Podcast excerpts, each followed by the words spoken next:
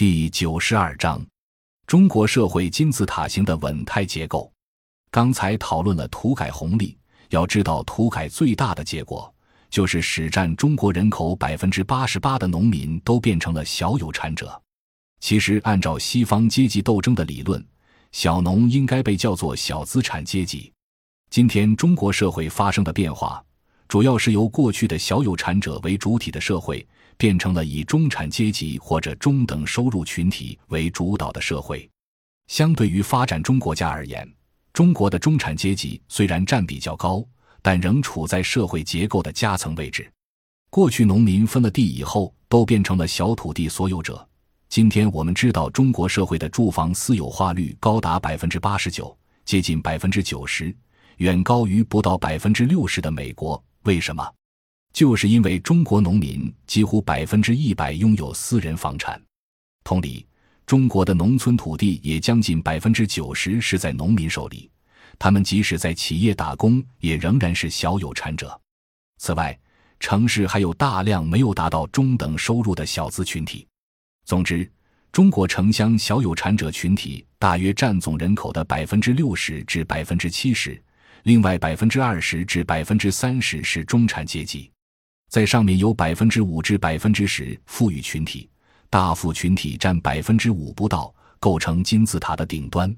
中国的中产阶级人口大约五个亿，与发达国家相比，是美国中产阶级的两倍半，是欧洲的两倍。中国与其他发展中国家最大的不同是没有底下的赤贫群体，所以就不会导致社会严重不稳。赤贫群体越大，社会不稳越严重。中国金字塔底座是小有产者，这个结构是稳定的。这个稳态结构，客观上要求人们理解政府治理的核心问题是学会从过去对待小资的方法汲取经验，来学会对付中资。但是，今天中国的中资还不是西方公民社会意义的中资，最大的不同是不纳财产税。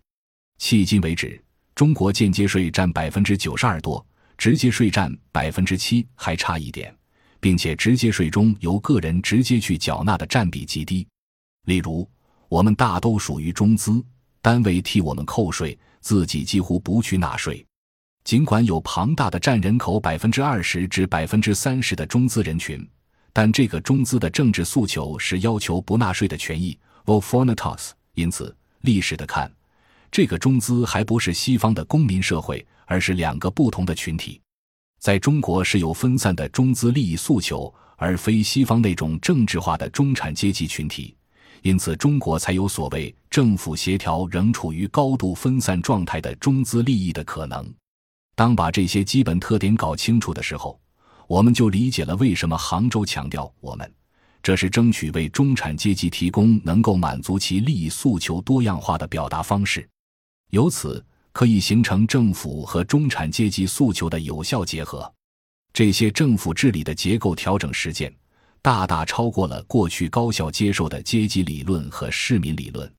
但只要把这两个理论放一放，来看中国自身的发展经验所形成的结构变化，就能够更多的增加一些对这个社会的了解。现在很多人在讨论什么是未来中国发展的主流，很大程度上是在跟从资本导向的城市化。却很少有人关注过城市化意味着资本和人口在城市的集中，更少有人注意到每一份资本集中都对应着一份风险集中，而风险集中将导致城市危机的爆发。所以，城市资本集中必然导致危机在城市爆发，而如果没条件对乡土社会转嫁，危机就是灾难性的硬着陆。可见，中国最近十年强调的城乡一体化战略是合理的。不能简单的推进城市化，因为没有办法学习西方向国外转嫁危机代价。中国人必须靠自己的能力走一条和谐社会的道路。过去说摸着石头过河，现在我们说西方高度现代化的模式对我们来说已经不能摸了。这个石头摸不着，因为在我们前面的主流是金融化，能走这条路吗？至少应该持怀疑态度。最近中国十年的高增长。靠的是中国对内陆和农村的大规模投资，核心是看怎样解决产业过剩问题。西方是发动二次大战，我们是对内转移制造业过剩生产能力，也有说这是用长期过剩掩盖短期过剩。客观看这些年的发展，某种程度上已经在经济发展方式上做改出西方道路的努力。但政府如何在社会治理上根据东方理性形成中国特色的结构调整，还是一个比较有新意的研究领域。中国人的日常用语中习惯强调“我们”这个“我们”概念本身一定有内在理性的支撑。这个内在理性的本源主要是东方理性中的两个重要部分，一个是村社理性，一个是农户理性。